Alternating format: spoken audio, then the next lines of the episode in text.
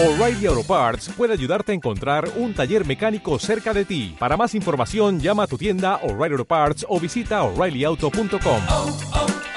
O'Reilly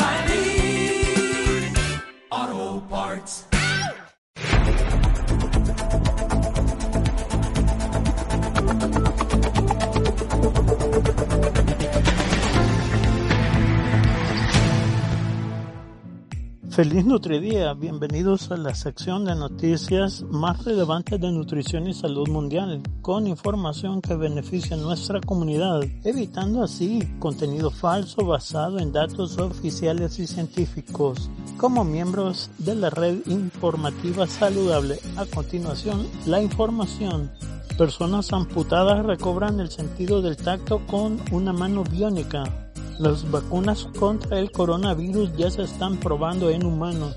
Reprogramación celular para entender el Parkinson. Conexión del cerebro e intestino motiva el tomar azúcar. Prevención cáncer de hígado mediante el ejercicio. Y en peligro el futuro de 370 millones de niños según UNICEF. Se ha publicado un nuevo estudio de Nature Communication dirigido por el profesor Álvaro Mata de la Universidad de Nottingham y la Universidad de Queen Mary en Londres. Han desarrollado una forma de imprimir en 3D el óxido de grafeno con una proteína que puede organizarse en estructuras tubulares que replican algunas propiedades del tejido vascular. El nuevo biomaterial está hecho por el autoensamblaje de una proteína con óxido de grafeno. El mecanismo permite que las regiones flexibles de la proteína se ordenen y adapten al óxido de grafeno, generando una fuerte interacción entre ellas. El material se puede utilizar como un bioenlace de impresión 3D para estructurar con geometrías y resoluciones complejas. Además, esto permitió que el equipo de investigación haya demostrado la capacidad de construir estructuras vasculares en presencia de células y exhibe propiedades químicas y mecánicas biológicamente relevantes. Científicos de la Universidad Nacional Autónoma de México, UNAM, ensayan la estrategia de reprogramación celular para comprender cómo se genera el mal de Parkinson, informó Iván Velasco, investigador del Instituto de Fisiología Celular de esta institución, tomando muestras de la piel de pacientes para obtener fibroblastos, que son células más comunes en el tejido conectivo, de los cuales manipula genéticamente para transformarlos en células pluripotenciales inducidas. Consiste en introducir cuatro genes que transforman a estos fibroblastos en células pluripotenciales inducidas capaces de diferenciarse a cualquier tipo de células presentes en un adulto. El Parkinson es un desorden neurodegenerativo que afecta principalmente a las neuronas dopaminérgicas encargadas de producir dopamina dentro del cerebro.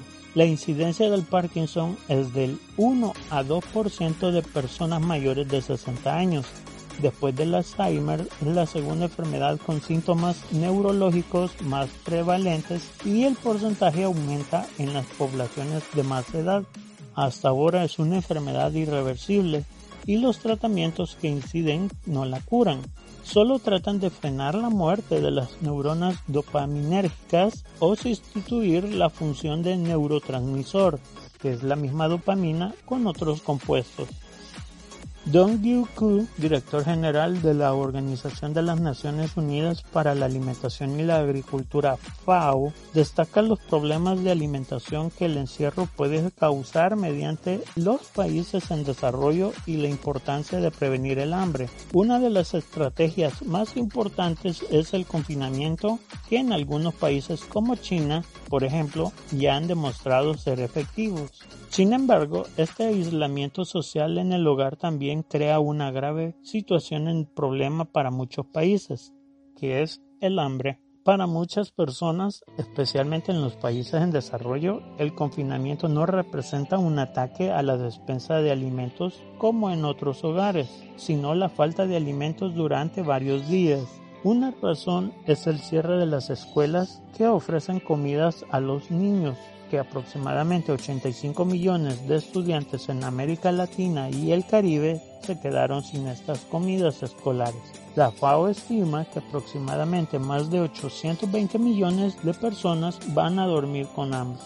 Otro problema que se intensifica se refiere a la dificultad del suministro inmediato, ya que parte del proceso alimentario puede verse afectado por la crisis causada por el COVID-19.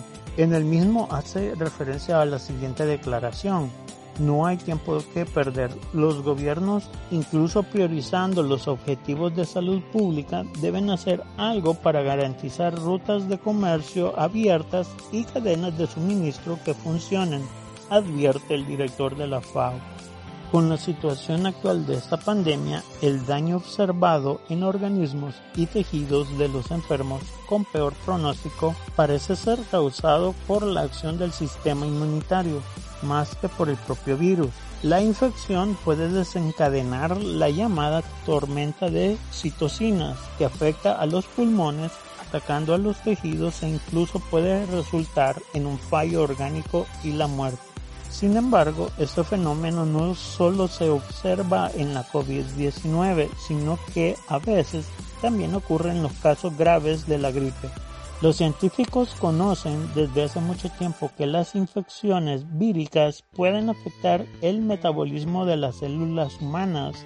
Esto es el conjunto de reacciones bioquímicas responsables de producir la energía necesaria para el correcto funcionamiento de los procesos celulares. A su vez, promueve la producción de una avalancha de citocinas, de acuerdo con el trabajo publicado en el tiempo reciente por la revista Science Advance, la inhibición de una enzima clave involucrada en la vía de la glucosa podría prevenir esta tormenta de citocinas potencialmente mortales. A pesar de que la investigación no se centró en el nuevo coronavirus, el equipo postula que en este mecanismo también podrá desempeñar un papel relevante de la enfermedad de la COVID-19. Asimismo, esta conexión explicaría por qué las personas con diabetes representan mayor riesgo de fallecer a causa del virus. Trabajos anteriores han demostrado que la infección por gripe incrementa el metabolismo de la glucosa, la molécula del azúcar que alimenta la mayoría de los procesos celulares.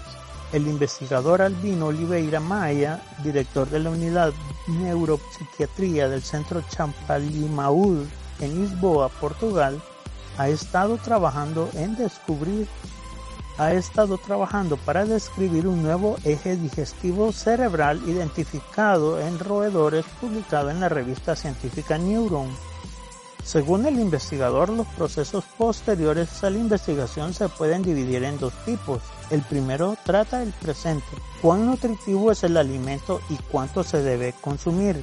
El segundo es un proceso de aprendizaje que determina cómo en el futuro el organismo debe reaccionar en ese mismo alimento. Funcionaría siendo que dos alimentos con el mismo sabor pero con diferentes valores nutricionales, uno alto y el otro bajo. Según décadas de estudios, el aprendizaje posterior a la ingestión lleva a los animales y a los humanos a desarrollar una referencia por alimentos más nutritivos, lo que tiene mucho sentido ya que al organismo le interesa identificar qué alimento es el más nutritivo, optando por esto siempre como sea posible. Los resultados del experimento fueron claros, incluso sin poder probar la comida, los ratones desarrollaron una clara preferencia por la palanca previamente asociada con la administración de alimentos ricos en calorías en el estómago. Después de establecer este nuevo paradigma que identificó una nueva forma de aprendizaje postgestivo, el equipo pasó a identificar el mecanismo fisiológico involucrado.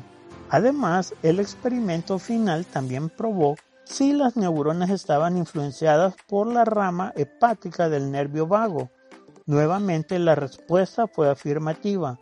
Cuando se cortó la rama, la respuesta de las neuronas a las señales progestivas fue significativamente menor. Con ello, Oliveira Maya cree que este trabajo proporciona una visión fundamental de cómo surgen patrones únicos de conducta alimentaria. Y aunque puede no tener aplicaciones clínicas inmediatas, el médico cree que en este trabajo puede ser relevante para la comprensión y el tratamiento de los trastornos relacionados con la alimentación, como la obesidad. Y al final declaró, todavía es demasiado pronto para saber a dónde nos llevará este estudio.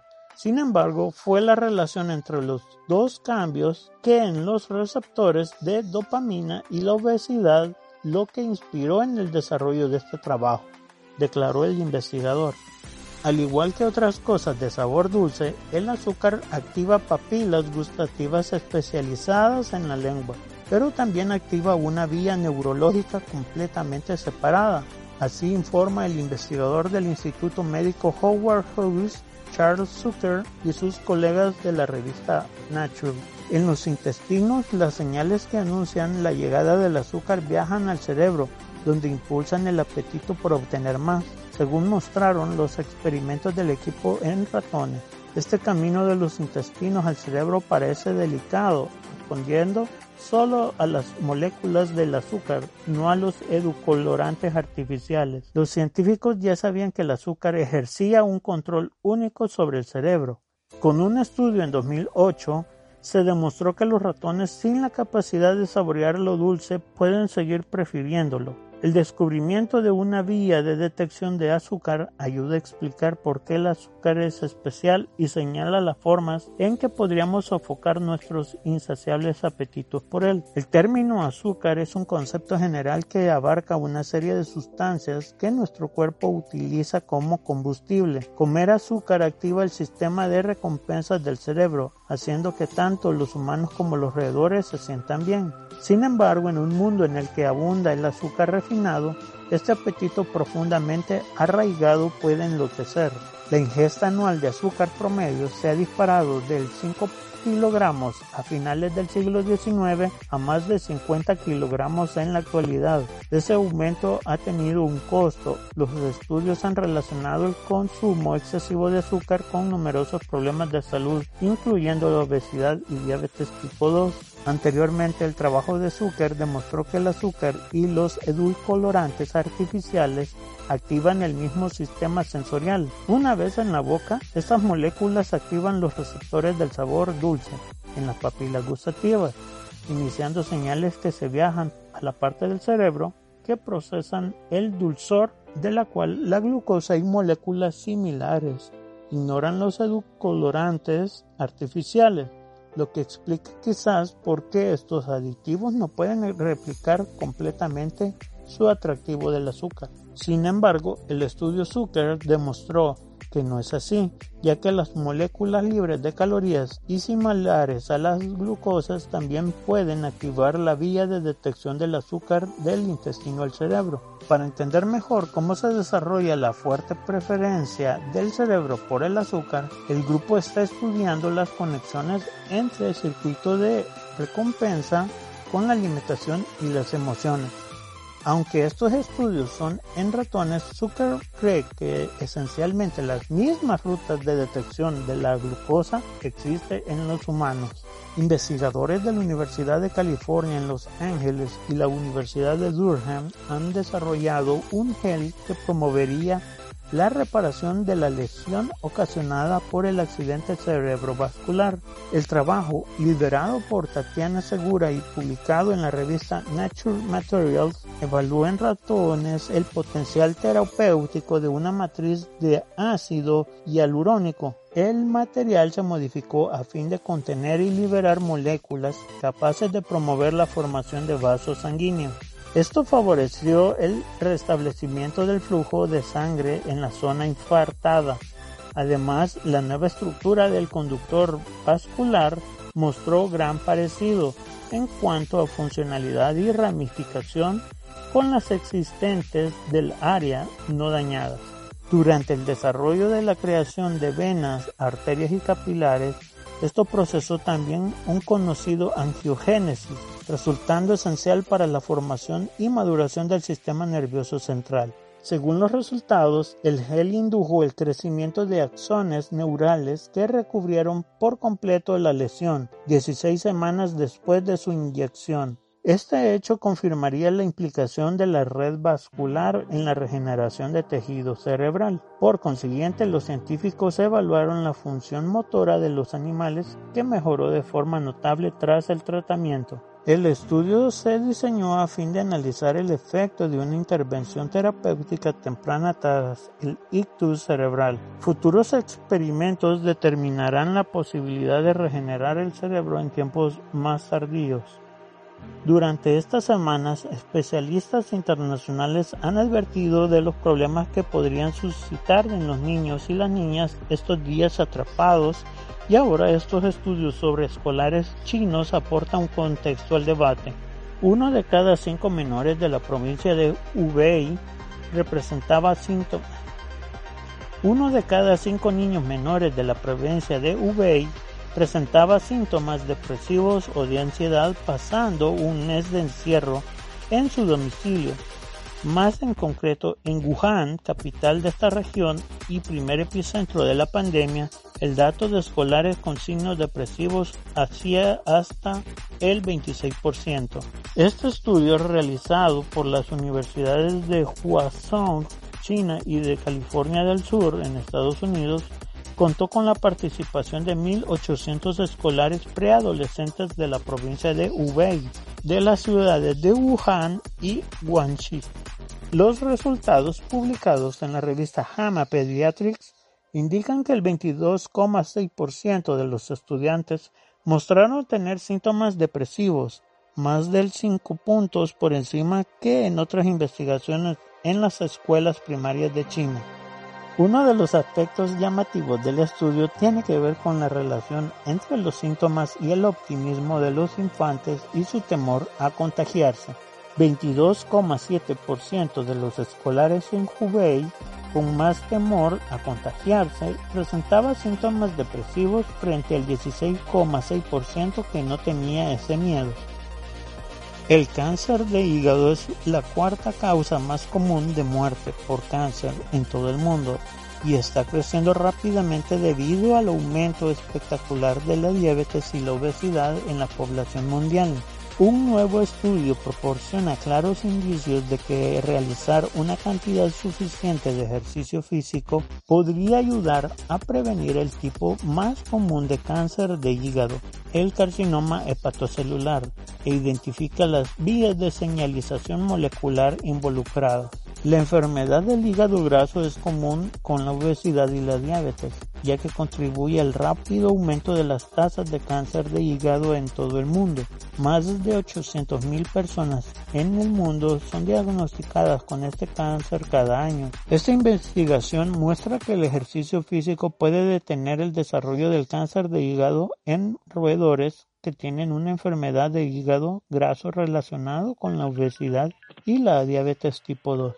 Los investigadores también llevaron a cabo análisis que aclararon en parte cómo el ejercicio puede prevenir el cáncer de hígado. Constataron que los efectos beneficiosos del ejercicio se ejercían a través de vías de señalización molecular, dos de las cuales fueron identificadas como el gen supresor de tumores llamado P53 y la proteína quinasa JNK1 activada por estrés.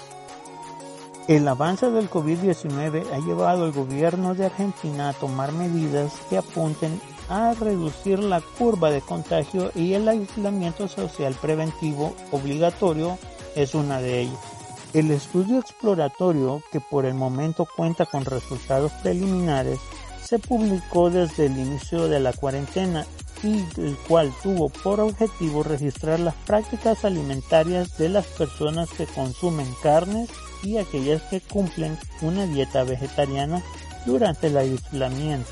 Por parte de María Marta Andreta, investigadora adjunta del Centro de Investigaciones y Estudios sobre la Cultura y Sociedad, COCINET, determinó que durante los primeros 12 días de cuarentena se registró la respuesta de 2.518 personas, en su mayoría pertenecientes a la población que consume carne, reflejando un incremento de la preparación de comidas caseras en aproximadamente un 50%, en el cual ambas poblaciones también se implementaba, mientras que apenas el 2% de los encuestados declaró que recurría a entrega delivery con mayor frecuencia, un aspecto considerado como positivo por las responsables del estudio.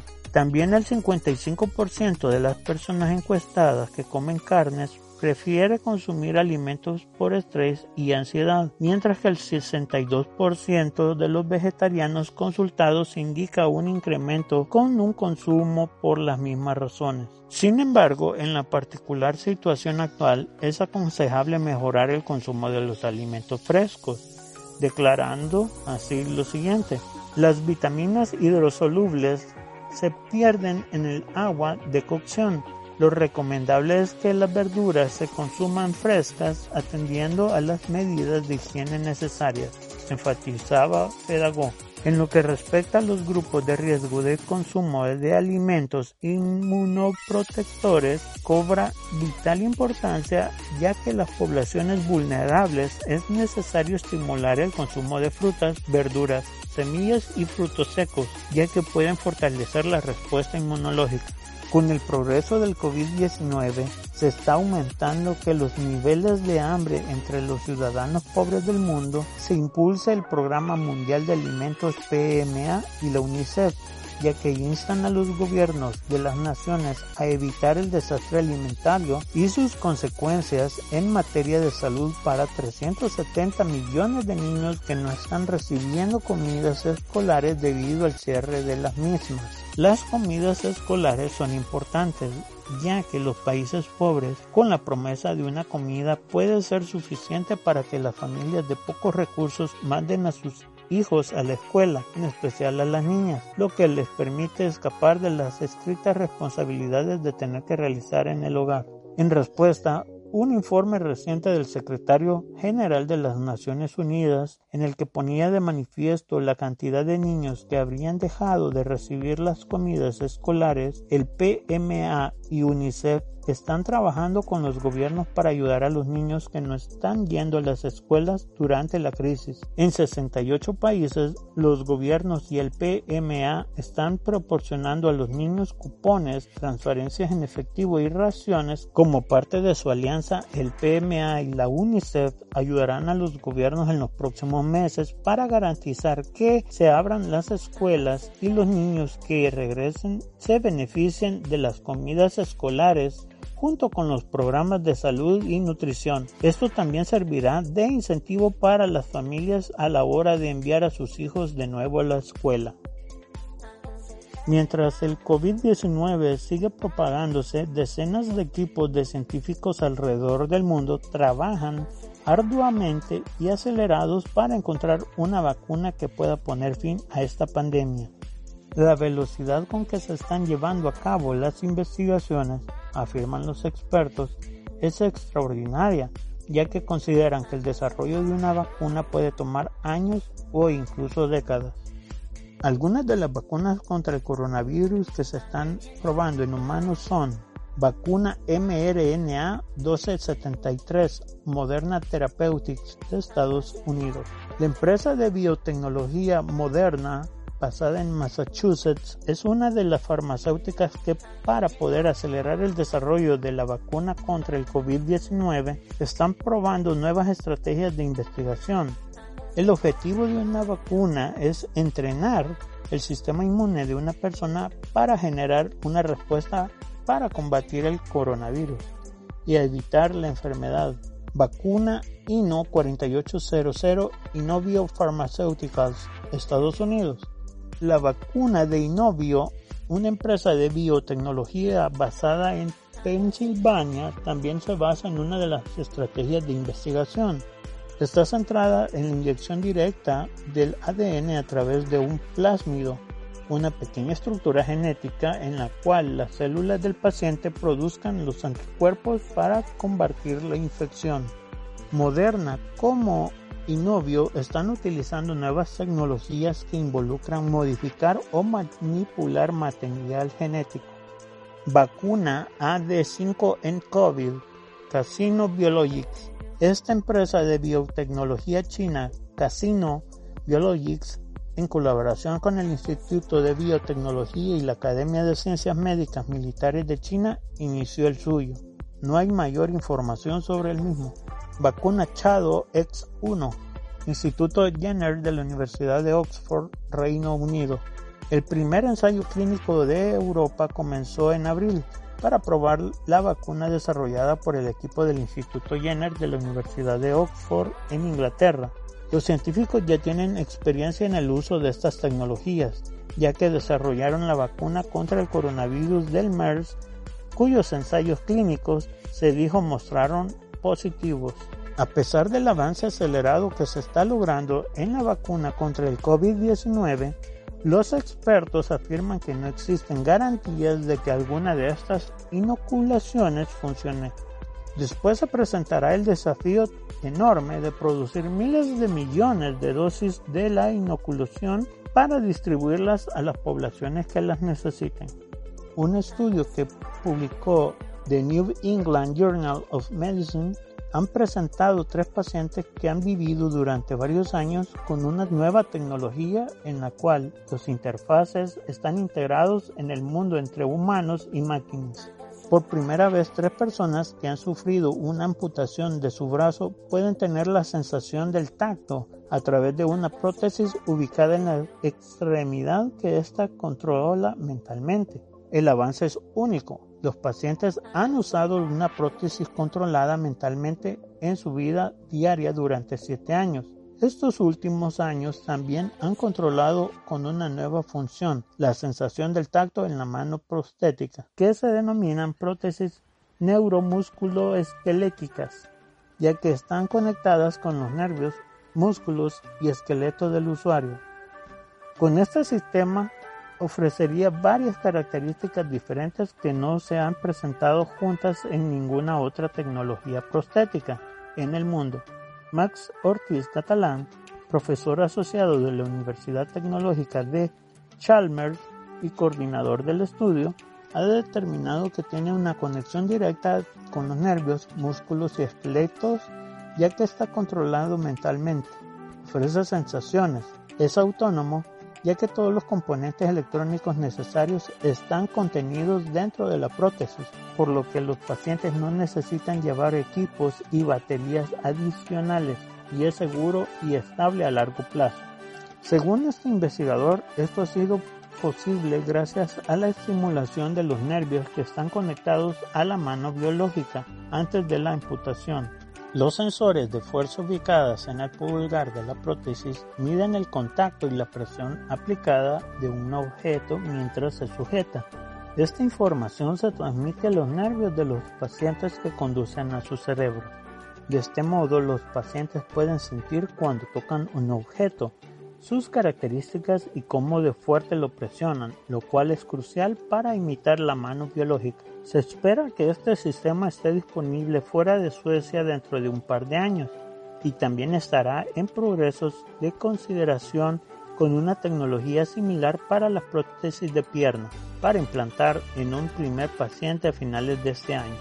Agradecemos de su tiempo en conocer las noticias más relevantes de salud y nutrición les invitamos a seguir nuestro contenido en redes sociales con el hashtag Nutrinoticias para conocer más información te beneficiará y te invitamos a estar pendiente de nuestra próxima edición. Ten un feliz Nutridía.